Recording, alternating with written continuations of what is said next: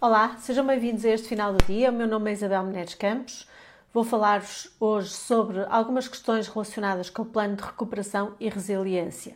Assistimos há dias a uma cerimónia uh, entre António Costa e Ursula von der Leyen, a Presidente da Comissão Europeia, em que António Costa, após a entrega do documento da aprovação do plano uh, para Portugal, uh, se sai com esta afirmação ou pergunta: agora já posso ir ao banco?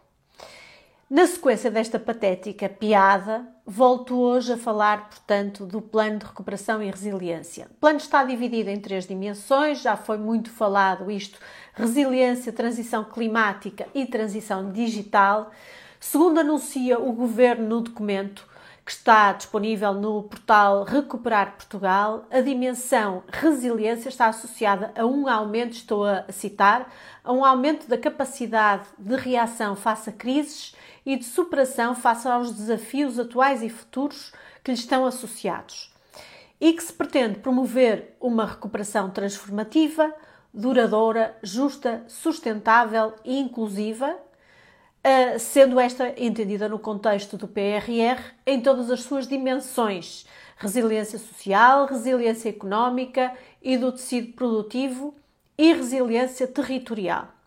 Isto é um conjunto de vacuidades, mas se formos consultar de uma forma mais fina o referido plano, eu acho que uh, nada disto é uh, concretizado no referido plano, designadamente quanto à recuperação da resiliência económica e do tecido produtivo e resiliência territorial. Nesse portal podemos ver que a divisão pelas várias vertentes do plano significa, no essencial, mais e mais Estado, como já assinalei aqui uh, noutras sessões. E, portanto, é muito pouco para, muito pouco dos, dos 14 mil milhões de euros, é muito pouco para recuperar o setor privado e o tecido empresarial português. Há, portanto, um risco enorme de uma boa parte deste dinheiro ser para a administração pública e se esvair ou ser desperdiçado sem que se consiga efetivamente atingir o objetivo de recuperar Portugal. A, a, Comissária Europeia Elisa Ferreira veio dizer também aqui há dias de uma forma surpreendente que uh, com estes anos todos de apoios uh, europeus é, é, penoso ver que Portugal, estou a citar, uh, ainda está entre os países mais atrasados.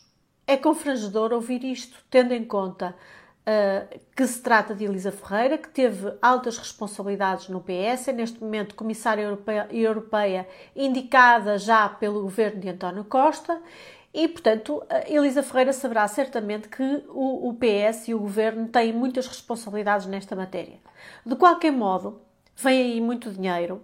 Já vimos que uma boa parte desse dinheiro é para aplicar nos serviços da administração pública e é evidente que temos que reconhecer que haveria alguma parte para aplicar na administração pública, mas hum, é pena que seja uh, uma boa fatia do dinheiro que aí vem. De qualquer modo, realço que hum, era importante no, no setor do Estado investir na modernização da administração pública, tornando-a mais eficaz, mais moderna, incluindo a máquina fiscal, eliminando-se burocracias inúteis que não servem para rigorosamente nada e só entorpecem e aumentam custos, quer os custos da própria administração pública, quer os custos das empresas. E realço também que era importante tornar a nossa justiça mais eficiente, de modo a que se diminuam as pendências e que, com uh, a celeridade dos processos, uh, sobretudo os relacionados com o cumprimento dos contratos, recuperação de crédito, com insolvências, sem esquecer, obviamente, o combate à corrupção, mas com a diminuição das pendências e a celeridade uh, processual, tornar o nosso país mais competitivo economicamente. Nenhuma empresa estrangeira quer investir em Portugal sabendo que, se tiver que cobrar o seu crédito, vai passar anos e anos e anos para o conseguir fazer. Uh, isto, obviamente, entre as várias medidas do plano, só saliento estas duas por falta de tempo. Haverá outras sessões em que falarei aqui uh, de outras medidas do PRR. Por hoje era, era isto. Convido-vos a visitarem o site Portugal, a Recuperar Portugal e fazerem o, seu, o vosso próprio juízo a propósito das medidas uh, que ali estão previstas. Para a semana cá estarei com mais outra crónica.